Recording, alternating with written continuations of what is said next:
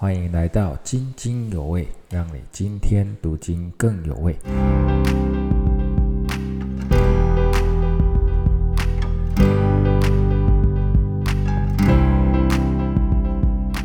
平安，今天我们一起来读《彼得后书》二章一到十一节，跟大家分享两点的警戒学习。一、假师傅的出现。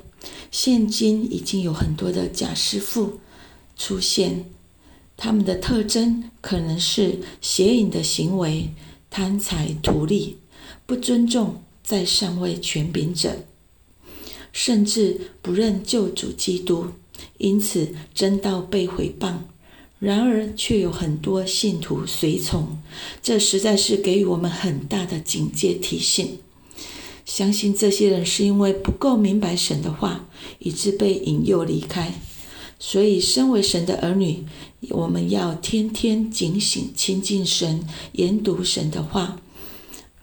除了研读灵修，也要纵览速读圣经，可以每天速读五到十章，或是更多。不仅看书，也要看灵。可以更全面明白神对全人类世代的心意。读经时就可以更多了解上下文，叫不会误解神的话。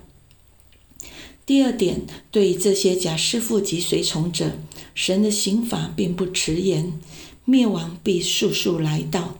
所以，让我们看见神的公义与审判当中举了几个例子：犯罪天使丢地狱。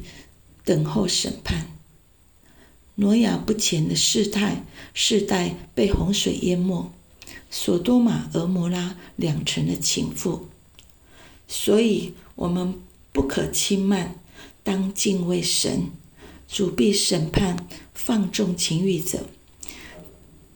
在后面，彼得后书三章九节也说到，主所应许的尚未成就。有人以为是单言，其实不是，乃是宽容，不愿有人沉沦，乃愿人人都悔改。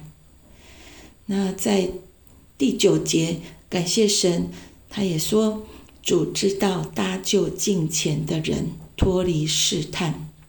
让我们看见盼望，就是主知道我们的心与软弱。当我们呼求依靠他，他就会搭救我们脱离这一切的试探罪恶。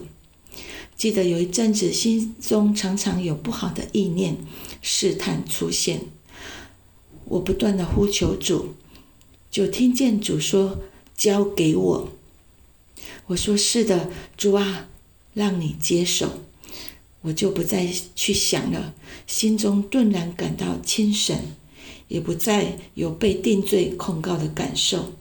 让我们一起来祷告，亲爱的主，求你帮助我们，因为您已经胜过这世界。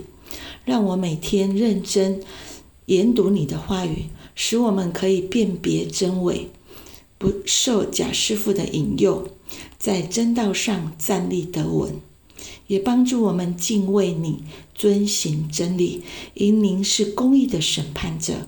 帮助我们知道你搭救受试探的人，让我们不依靠自己，乃要依靠圣灵的大能，得成圣洁，无有瑕疵。奉耶稣的名祷告，阿门。